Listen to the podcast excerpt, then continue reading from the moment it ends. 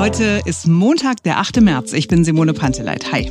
Und ich bin Marc Schubert. Simone, in der DDR hättest du heute eine Nelke bekommen, nicht nur du, denn heute ist IWD International Women's Day, Internationaler Frauentag. Mhm. Ich bin lieber nicht mal in der DDR und bekomme dafür auch keine Blume. Ist das okay? Völlig okay. In Berlin jedenfalls ist es ein gesetzlicher Feiertag und damals in der DDR war es wirklich etwas so ähnlich, äh, wurde das da gesehen wie im Westen der Muttertag. Warum ist der Tag genau heute? Das geht wohl auf eine erfundene Geschichte zurück. Sprechen wir gleich drüber. Außerdem hört ihr einen Deutschen, der hier bei uns noch lange nicht in der impfreien Folge dran wäre. Seine zwei Corona-Impfungen hat er aber schon. Mit ein bisschen Glück hat er die bekommen, aber vor allem durch ganz viel Pragmatismus. Zuerst aber müssen wir natürlich gucken, was sie wirklich gesagt haben, Harry und Meghan. Jetzt beginnt ein neuer Tag. Tonight, for the first time, they tell their story. I'm sitting down with Megan. I think what we really have got to clear up here is that you, Megan, are the one who manipulated, calculated this Megxit. And later, Harry joins us. What was the tipping point? Zum ersten Mal also sitzen die beiden zusammen und erzählen ihre Version der also Geschichte, sagt Oprah, das Interview von 2 Uhr bis 4 Uhr morgens heute früh. Der Anfang ist harmlos. Oprah freut sich, dass Megans Babybauch zu sehen ist. Da ist Harry noch nicht mit dabei. You really are having a baby. Having a baby. That's more than a bump. I know. Wow. I know. A hug, virtual hug? Und dann stellt Oprah klar, alle Fragen dürfen gestellt werden und die beiden werden für das Interview nicht bezahlt. There is no subject that's off limits. Yeah. And you are not getting paid for this interview. All of that's correct. All of that is correct. So, you ready? Ja, dann sitzt zuerst Megan ganz alleine da und es geht zunächst um den Moment, als sich alles ändert. Megan erzählt, wie sie zum ersten Mal in der Öffentlichkeit in die Kritik geraten ist. Angeblich habe Megan Kate zum Weinen gebracht. Dabei sei es eigentlich umgekehrt gewesen. Sie sei zum Weinen gebracht worden. Details will sie nicht nennen. Jeder aber im Königshaus habe die wahre Geschichte gekannt, aber niemand habe die Geschichte in der Öffentlichkeit richtig gestellt. Alles wurde schlimmer, als sie dann verheiratet waren und sie habe eben erlebt, dass sie nicht geschützt wird. To protect other members of the family. But they weren't willing to tell the truth to Aber es werde gelogen, um andere Mitglieder der Familie so, zu schützen. Are you saying you did not feel supported? Um, it's hard for people to distinguish the two because there's die Queen aber sagt, Meghan habe ihr immer das Gefühl gegeben, willkommen zu sein. Because the Queen, for example, has always been wonderful to me. Die Queen also war eine Unterstützung, andere im Königshaus allerdings nicht. Als Meghan dann schwanger war mit ihrem ersten Kind, gab es tatsächlich Diskussionen, sagt sie, im Königshaus über alles Mögliche, unter anderem auch über die Hautfarbe des Kindes. And, and I know that's a loaded question, but. But I can give you an honest answer. In those months when I was pregnant, all around this same time, so we have in tandem the conversation of he won't be given security, he's not going to be given a title. And also concerns and conversations about how dark his skin might be when he's born. There is a conversation. Hold up, hold up. There's Stop several right now. There are several conversations. There's a conversation it. with you, with Harry, about how dark your baby is going to be. Potentially, and what that would mean or look like. Allerdings Megan nennt keine Namen, denn sie sagt, das würde ihnen sehr schaden. I think that would be very damaging to them. Okay. Und dann kommt der vielleicht stärkste Moment in diesem Interview. Megan erzählt, Sie habe darüber nachgedacht, sich das Leben zu nehmen. I just didn't want to be alive anymore. And that was a very clear and real and frightening Sie erzählt dann auch noch, dass sie versucht hat, sich Hilfe zu holen in der Firma, wie sie das Königshaus immer mal wieder nennt, aber Hilfe hat es nicht gegeben. I don't want to be alive anymore. That's that's um I thought it would have solved everything for everyone, right? So were you thinking of harming yourself? Were you having suicidal thoughts? Yes. This was very, very clear. Very clear and very scary. And, you know, I didn't know who to even turn to in that. Nach etwa einer Stunde in diesem Interview kommt Harry dazu. Als erstes gibt es die Frage, wird Meghan eine Tochter oder einen Jungen bekommen? Die Antwort ist eine Tochter. Harry erzählt, wie es dazu kam, diesen Rückzug zu planen aus dem Königshaus, den Maxit äh, zu planen. Auch er sagt, er habe damals um Hilfe gebeten, er habe ein äh, Leben in Angst geführt, aber es habe, auch er sagt es, keine Hilfe vom Königshaus gegeben, denn dort sei man unter starkem Druck, Druck durch die Öffentlichkeit. I need to do this for my family. This is not a surprise to anybody. It's really sad that it's got to this point. but I've got to do something for my own mental health, for my wife's, um, and for, for Archie's as well, because I could see where this was headed. Die Queen jedenfalls habe er nie im Unklaren über seine Pläne gelassen. Das ist die Frage, die Oprah stellt. Yeah. Did you blindside the Queen? No. I've never blindsided my grandmother. I have too much respect for her. Harry erzählt auch dann noch, dass er versucht hat, mit seinem Vater darüber zu sprechen. Er habe ihn dann gebeten, seine Ausstiegs- und Rückzugspläne mal schriftlich zu verfassen und habe dann aufgehört, ans Telefon zu gehen, wenn Harry angerufen hat. Warum auch immer. Dazu sagt Harry dann nichts. Harry erzählt außerdem noch, dass das britische Königshaus ihm irgendwann die Unterstützung entzogen hat, also auch die finanzielle Unterstützung. Es gab kein Geld mehr aus dem Buckingham Palast. Auch Harry spricht dann von ja zumindest unterschwelligem Rassismus im britischen Königshaus. Because now it wasn't just about her, but it was about what she represents. And therefore it wasn't just affecting my wife, it was affecting so many other people as well. And that's, that was the trigger for me to really engage in those conversations with palace, senior palace staff and with my family to say, guys, this is not going to end well. And when you say end well, what did you mean? For anyone is not going to end well. Because the way that I saw it was there is a way of doing things, but for us, for this union mm. and the specifics around her race, there was an opportunity, many opportunities, for my family to show some public support. Mm. Ja, es wäre eine Gelegenheit für die Familie gewesen, sagt Harry, etwas öffentliche Unterstützung zu zeigen, gerade bei diesem Thema, bei diesem rassistischen Thema. Aber diese Unterstützung hat es nie gegeben. The colonial undertones of articles and headlines written about Meghan.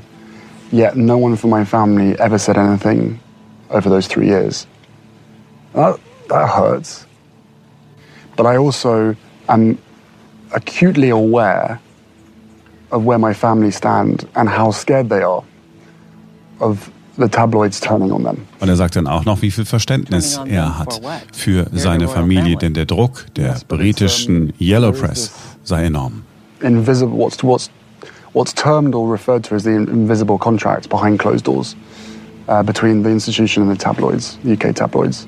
Harry erzählt dann in dem Interview auch noch, dass er ja eigentlich ein Gefangener war über Jahre, vielleicht sogar Jahrzehnte. Being able to because I myself was trapped as well. I didn't see She felt trapped. Out. You were trapped? Yeah, I didn't see a way out. But you'd had this life your whole life. This has been your life your whole life. Yeah, but you know, trapped within the system. Like the rest of my family are. My father and my brother, they are trapped. they don't get to leave. And I have huge compassion for that. Also, kurzes, schnelles Fazit dieses Interviews, das gerade eben zu Ende gegangen ist. Wir haben tiefe Einblicke bekommen, dass das Leben sowohl für Meghan als auch für Harry eine enorme Belastung war. Wir haben von Vorwürfen gehört, dass die Institution, die Firma, das britische Königshaus an sich keine Hilfestellung bietet, wenn es einem Mitglied schlecht geht. Es geht darum, die Institutionen zu bewahren. Und wir haben auch erfahren, dass beide die Queen nicht verantwortlich machen für das, was ihnen widerfahren ist.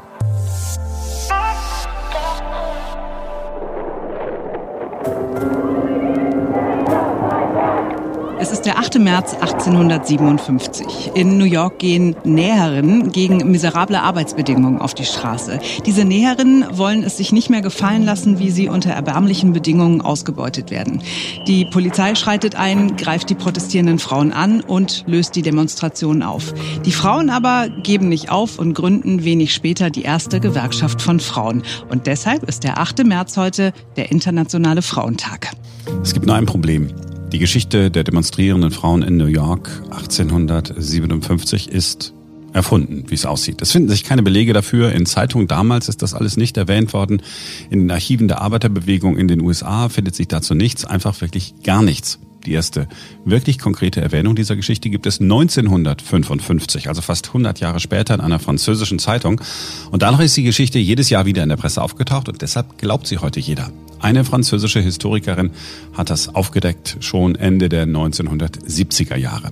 Vermutlich, ist aber nur eine Vermutung. Vermutlich wollte die Autorin des Artikels in der Zeitung damals dem Internationalen Frauentag, den es damals schon gab und der vor allen Dingen in kommunistischen Ländern gefeiert worden ist, irgendwie im Westen zu mehr Attraktivität verhelfen und ein bisschen von der Sowjetunion trennen.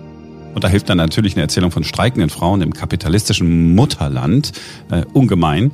Männer und Frauen dachten dann irgendwann nicht mehr an den Verbrecher Stalin, wenn sie Frauentag gehört haben, sondern an unterdrückte und kampfbereite Frauen. Tja, den Aufstand äh, der Frauen in New York, Tausende waren es, hat es gegeben, aber erst in Anführungszeichen 1909 im November.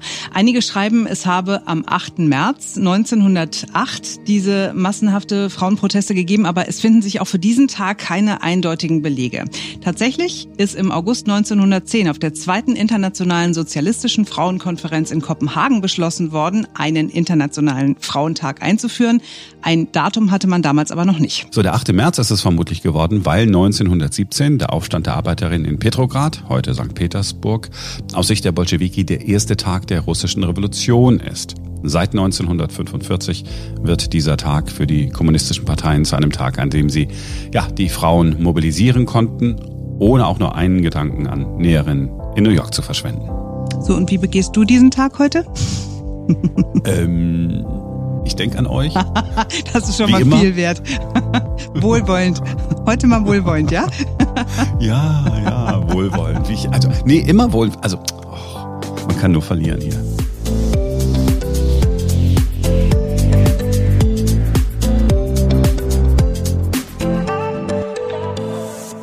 28 Jahre alt, keine Risikogruppe, kein Beruf im medizinischen Bereich, trotzdem schon gegen Corona geimpft. Der Theater- und Fernsehschauspieler Mike van Severen aus Berlin ist durch Zufall, aber auch durch Pragmatismus bereits gegen Corona geimpft. Nicht hier in Deutschland, sondern in Israel, obwohl er weder eine israelische Krankenversicherung hat, geschweige denn einen israelischen Pass. Weil Mike gerade nicht so richtig arbeiten kann, verbringt er ein paar Monate in der Nähe von Tel Aviv bei seinem Partner und dessen Familie. Und wie er seine Corona-Impfung bekommen hat, darüber hat Marc mit ihm gesprochen. Hallo, guten Tag.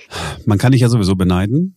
Israel, tolles Land, ähm, schönes Wetter, während bei uns äh, Winter ist. Aber man kann dich auch beneiden, weil du tatsächlich erlebt hast, wie pragmatisch man impfen kann. Du bist an die Impfung gekommen, obwohl du in Deutschland niemals ein Anrecht drauf gehabt hast. Wie hast du es geschafft, diese Nadel in den Arm zu kriegen? Es gab eines Abends so eine WhatsApp-Rundnachricht für diese Region, wo ich hier gerade lebe, also in der Nähe von Tel Aviv, dass ein Krankenhaus in der Nähe noch äh, Impfungen übrig hat, an die 1000 Stück. Und jeder, der Staatsbürger ist, vorbeikommen kann und sich die Impfung holen kann, solange es die halt gibt. Und äh, die sind dann vorgefahren, also mein Freund und seine Mutter, um zu schauen, ob das wirklich stimmt. Und als sie dann da ankamen, war klar, dass sich anscheinend jeder, also auch Touristen ohne Krankenkasse, ohne ähm, Staatsbürgerschaft äh, dort anstellen können und versuchen können, eine Impfung zu bekommen. Und ähm, ich habe mich ins Taxi geschmissen und habe mich auch angestellt. Und da standen hunderte Menschen vor diesem Impfzelt und wir sind alle rangekommen. Also ich habe einfach meinen Pass vorgezeigt und es ging super schnell. Die haben dann einfach die Nummer eingegeben ins System und wir haben eine Wartenummer bekommen und ja, Das war's. Das heißt, du musstest kein Formular ausfüllen, keinen Termin machen, beantragen, online gehen, eine Hotline anrufen, gar nichts. Gar nichts. Das Einzige, was ich glaube, wir haben einen kleinen, ähm, kleinen Bogen ausgefüllt, natürlich mit Namen und Alter und so weiter. Ähm, also diese Schlange, dort haben wir vielleicht eine halbe Stunde angestanden und dann hat man noch mal zehn Minuten gewartet und und es war halt abends um zehn. Also ähm, eigentlich hieß es, dass um neun Uhr abends das ganze Medical Center da schließt. Aber die haben dann einfach Überstunden gemacht, denke ich mal. Und wir waren dann da irgendwann um halb elf raus abends und da stand immer noch Leute. Und es hieß dann auch, dass wirklich alle verimpft wurden. Also die haben das einfach super gut organisiert. Und nach der Impfung haben wir auch sofort den Termin für die zweite Impfung bekommen. So einfach kann es gehen. Du kriegst ja mit, äh, was hier bei uns in, in Deutschland passiert. Das ja. ja wie aus einer anderen Welt, was du da erzählst. Also einfach ganz simpel, ganz pragmatisch. Ist das tatsächlich so da in Israel, dass sie sagen, komm, also wir müssen jetzt hier nicht für diese Sache, wo es um Menschenleben geht, äh, immer nur 27 Formulare ausfüllen. Mach erst mal. Naja, ich denke mal, es liegt vor allem daran, dass mm, digital das Land tatsächlich einfach weiter ist. Ja, also ich meine, das wissen wir alle, dass Deutschland da irgendwie zurück ist und die Bürokratie oftmals mm, der Praktikabilität so im Weg steht. Und ähm, hier war das tatsächlich so. Also das hat auch super funktioniert, dass bei der zweiten Impfung ich meine, ähm, meine Passnummer angegeben habe und das auch im System da zu finden war. Also das wäre ja in Deutschland so gar nicht denkbar gewesen. Wenn ich an einem anderen Ort irgendeine Zahl eingebe, dann würde die Frau oder der Mann definitiv am Schalter sagen, sorry, wir können auf Ihre Daten nicht zugreifen, wegen der Gesetzeslage oder weil die Computer nicht funktionieren. So ist es ja. Und ich denke mal, dass das Land einfach sagt, uns ist wichtig, dass alle, die in diesem Land gerade sind, die Impfung kriegen, wenn sie sie wollen. Und dass wir natürlich auch, weil wir die Impfung haben, die nicht ja, wegschmeißen und verschwenden. Und wie gesagt, jeder, der schnell genug war, der kriegt das auch. So, und das hört ja dann äh, offensichtlich nicht auf. Ich meine, die haben ja Impfquoten, die sind ja jenseits unserer Vorstellungskraft. Ja? Ne? Wir sind ja in Deutschland immer so stolz, dass wir alles so perfekt organisieren. Und wir haben es alles perfekt organisiert, aber der Impfstoff kam dann äh, halt nicht. Wenn du jetzt so ganz normal im Land unterwegs bist, es gibt ja auch in Israel Lockdown und immer mal wieder einen neuen Lockdown. Wie ist das im Moment? Also im Moment ähm, ist es so, dass Restaurants wieder öffnen können für alle, die eben diese zwei Impfungen haben. Also es gibt dann so eine Art grünen Pass. Also auch da ist es so, du gehst auf eine Website, du gibst äh, deine Nummer ein und dann müsstest du registriert sein und ein Dokument bekommen, womit du überall vorzeigen kannst, dass du die zweifachen Impfungen hast. Damit kannst du dann anscheinend in Fitnessstudios gehen. Du kannst Hotelübernachtungen machen inzwischen. Also das ist so die momentane Lage. Also hier sieht es sehr nach Entspannung aus. Es gibt natürlich immer noch ein paar Fälle mit hohen Zahlen und nach wie vor sind auch hier, glaube ich, die Kinder und Jugendlichen die größte Gefährdergruppe. Ich glaube, wenn du unter 16 bist, wirst du hier noch nicht geimpft, weil es dazu noch keine Studien gibt. Und ähm, ja, genau, so sieht es momentan aus. Mhm. Und das, so das alltägliche Leben, fühlt sich das eher nach Lockdown an oder ist das vergleichsweise relaxed? Ja, da haben wir das Bild von, äh, von Tel Aviv, eine lebendige ähm, Stadt mit viel Kultur, mit viel äh, Party, mit viel Freude. Ist das im Moment, gibt es ja. auch eine depressivere Stimmung in Israel oder, oder ist es locker? Man hat halt hier das Glück, dass aufgrund des Wetters und so man viel draußen sein kann und auch gerne sein möchte. Und, und in der Strandregion und die Parks sind schon voll. Also es wird Yoga gemacht, es finden Surfkurse statt. Ähm, das ist, glaube ich, okay und aushaltbar ähm, und sieht relativ normal aus, finde ich. Ja, also Partys und Bars sind natürlich nicht erlaubt und ich merke halt auch so bei jungen, liberalen Menschen jetzt in meinem Alter, ähm, also so um die 30, dass die das schon so ein bisschen als Freiheitsentzug wahrnehmen. Ähm, also diese Beschränkungen, die immer noch herrschen. Aber ich meine, wer nicht? Also ich meine, das ist ja außer Frage, dass wir das alle so wahrnehmen. Und ich finde, das ist immer so ein bisschen die Frage von, was ist das größere Opfer? Ähm, in der Tat. Und wo stelle ich hinten an? das ist dann eben so. Aber hier kann man halt definitiv auch Wege finden, um einigermaßen sein Leben weiterzuleben. Genau. Ich äh, danke dir, dass du dir Zeit genommen hast. Ich äh, wünsche dir, wann auch immer er dann geht, einen schönen Rückflug äh, nach Deutschland und dann hoffentlich bald richtig coole Projekte, schöne Engagements, viel Spaß. Äh, dieser Sommer wird viel besser, wenn wir dann alle geimpft sind und du kannst uns ja vorher sagen, ähm, dass es alles sicher ist, weil du fühlst dich ja putzmunter wahrscheinlich. Ja, genau. Ich hatte auch keine, keine Nebenwirkungen, gar nichts. Ähm, ja. Mike, vielen Dank. Danke dir. Okay, also jetzt alle auf nach Israel. ich, ich, also das wäre jetzt nicht fair, jetzt nach Israel zu reisen und denen dann den ganzen Impfstoff sozusagen wegzunehmen. Tja, ich habe übrigens schon eine Einladung zum Impfen bekommen. Ich muss gar nicht nach Israel. Was? Wirklich? Ja. In der Post gehabt am Freitag. Aber wieso? Weil ich ehrenamtlich tätig bin und in meinem Ehrenamt mit äh, schwerstkranken Menschen zu tun habe und weil ich natürlich diese schwerstkranken Menschen nicht gefährden soll. Und deswegen habe ich jetzt vom Berliner Senat eine Einladung zum Impfen bekommen. Ah, okay, das ergibt ja dann Sinn. Ich habe jetzt, äh, ich habe jetzt ganz was anderes gedacht. Ah, okay, die ist bekannt oder so. Nee, ach, deswegen, irgendwo. Äh, nee, nee. Aber deswegen ist jetzt die Alternative, äh, also statt nach Israel könnte man auch einfach sich ehrenamtlich engagieren, dann kommt man auch eher an die Impfung ran. Ja, wahrscheinlich sollte man sich äh, mehr ehrenamtlich engagieren aber nicht aus dem Grund, dass man dann eine Impfung bekommt. Aber dann ist sinnvoll. Ich war jetzt im ersten Moment, war ich wirklich echt, echt überrascht und habe schon wieder vermutet, ein großer Fehler im System oder so. Aber das ist ja jetzt, das ist ja total logisch, total nachvollziehbar. Und dann kannst du ja auch, ah, dann kannst du mir auch erzählen, wie es ist. Ich habe trotzdem schlechtes Gewissen, muss ich ehrlich dazu sagen, weil meine über 70-jährige Mutter, Risikopatientin, ähm, die hat noch keine Einladung zum Impfen bekommen. Und eigentlich würde ich ihr lieber meinen Impftermin geben, damit die vorher geschützt ist. Aber nun gut, das ist persönliches Problem. Naja, auf der anderen Seite, ich meine, du hast ja dann wirklich auch mit Älteren äh, zu tun, da bei dieser ehrenamtlichen Tätigkeit in dem Hospiz. Also ist auch schon sinnvoll. Also ja, ja, klar. Da geht es nicht um meinen Schutz, sondern um den Schutz der Menschen dort. Es macht absolut Sinn, aber vielleicht verstehst du mein Dilemma, mein persönliches. Ja, total. Kann ich nachvollziehen. Kann ich echt nachvollziehen. So, ähm, das war's für heute. Ähm, heute habt ihr die Gelegenheit, an diesem Frauentag mal Podimo auszuchecken. Ihr könnt euch die App runterladen und habt alle eure Lieblingspodcasts da komplett kostenlos. Immer zusätzlich aber noch 100 exklusive Podcasts und Hörbücher. Unter podimo.de slash ein neuer Tag könnt ihr euch auch die anhören. 30 Tage lang komplett kostenlos. Kein Risiko dabei. Alles ganz einfach. Ja, dann habt mal noch einen schönen Frauentag. Ne? Wir hören uns morgen wieder. Dann ist wieder ein neuer Tag.